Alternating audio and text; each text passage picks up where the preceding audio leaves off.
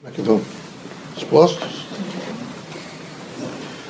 Vejam, meus amigos, o grande significado da vida é compreendê-la e, ao compreendê-la, é preciso criar a prontidão para todos os eventos ocorrentes. Vocês vão ter, na, na caminhada da Terra, muitos eventos.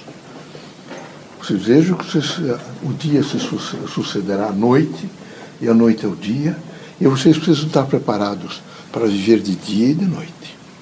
Alguns de vocês se iludem e imaginam que vocês vão viver numa. vai ser sempre uma plataforma de luz e que nessa plataforma de luz vai ser extraordinário. Quando vocês deveriam, quem sabe, ter elementos para utilizar essa luz à noite, vocês esquecem de, de guardar e quando acontece à noite, vocês não têm como fazer a locomoção.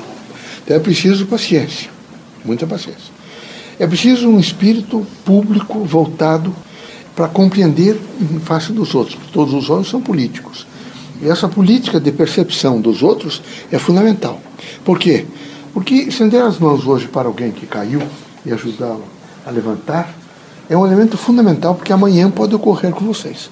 Essa caminhada, o pedregulho, a composição, ninguém está isento disso, ninguém é blindado. Então, foi feito de tal maneira o processo evolutivo, que cada um de per si, na sua dimensão, portanto pessoal, pessoalíssima, deve estar sempre preparado para ter o olhar de benevolência, de compreensão e de ajuste a outra pessoa. Essa é um sentido de caridade. E a caridade é alguma coisa extremamente importante. Não adianta fazer caridade num processo de abrir guarda-roupas, verificar as coisas velhas. É importante vocês ajudam as pessoas. Mas a caridade, ela é muito mais do que isso. Ela é um estado de compreensão que envolve, vejo, o indivíduo por inteiro. E ele ajuda e passa.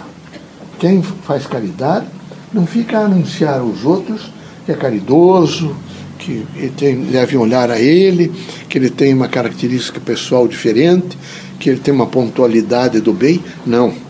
Ele deve estar preparado em todos os sentidos da vida para ajudar. Na profissão, vejo, na vida pública, na sua casa, com a vizinhança, com todos. É preciso dominar-se um pouco. Vocês imaginem que não adianta vocês nos ouvir, nem leem as mensagens espiritistas e ficarem ausentes, por exemplo, daquelas mensagens que vocês devem processá-las. É fundamental processá-las.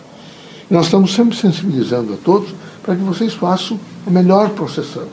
Ligado à família de vocês, ligado àqueles que vocês convivem. Não adianta vir aqui, fechar os olhos, não é? ficar distante, evidentemente, da realidade e ficar achando que o Espiritismo é frequência, ouvir um pouco os espíritos, é ler a obra de Kardec. É muito mais do que isso, meus amigos. É uma reforma íntima.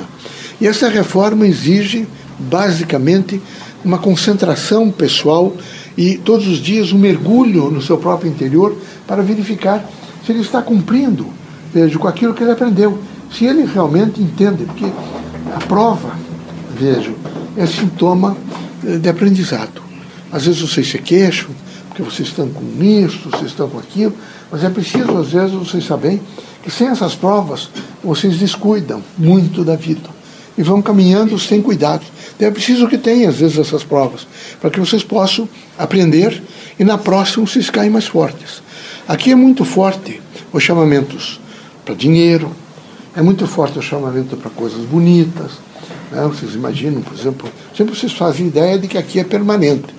Aqui é muito forte o chamamento para sexo, é? vocês estão sempre, sempre prontos e sempre na, no, no perfil e na composição, às vezes até ajudando a destruir pessoas a corroborando para a destruição de pessoas.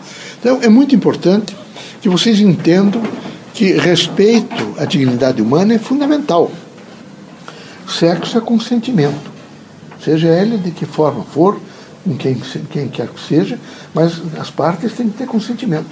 Consentimento moral, portanto profundo. As relações sexuais são, é a mais profunda comunicação entre dois seres. Então é preciso respeito por isso muito respeito pela outra pessoa. Quando não há esse respeito, há realmente um relaxamento moral do indivíduo.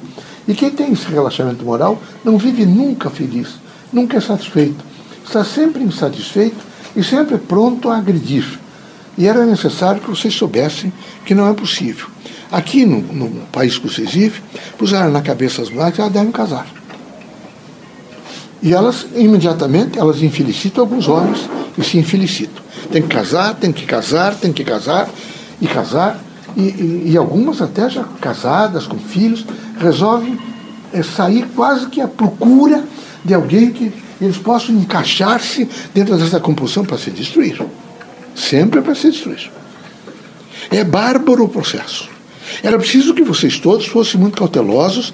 É evidente que a Terra precisa desse conluio sexual, do casamento, do afeto. Mas é fundamental que vocês saibam coisa: não há milagre. Quem casar por interesse terá filhos por interesse. Se vocês casarem um dia só por interesse de beleza, ou porque alguém é rico, porque alguém é poderoso, o filho que nascerá através de vocês é um espírito assemelhado a vocês. Vocês vão ter uma mão de obra louca para educá-lo. Ele vai incomodá-los sucessivamente para, nesse momento, fazer com que vocês resolvam e se encontrem outra vez e vejam que a vida não é de maneira, não há milagres. De maneira nenhuma. Além disso, quero dizer para vocês que o amor é o antídoto contra todos os males. É a força da vida. Quem realmente estiver munido de amor e tiver essa expressão de afetividade para ajudar, para educar, é? para construir, para dizer a si mesmo: eu sou forte o suficiente para tolerar algumas coisas, ele vence. Mas quem vive alterado, agressivo, quer mudar o mundo por gritos, quer mudar o mundo por ameaças, esses indivíduos vão sofrer muito. O mundo não é assim. É preciso uma cautela, muita cautela. E é preciso, com, com coragem, primeiro se administrar. Pela medida em que eu vou me administrando, eu vou alcançando os efeitos todos da, da vida. Não é? Então vocês vejam, todos vocês, o que isso significa. Amor é o antídoto contra todos os males. Que Deus abençoe vocês, que Jesus os ilumine, sejam corajosos e prossigam numa missão de construção, tá bom?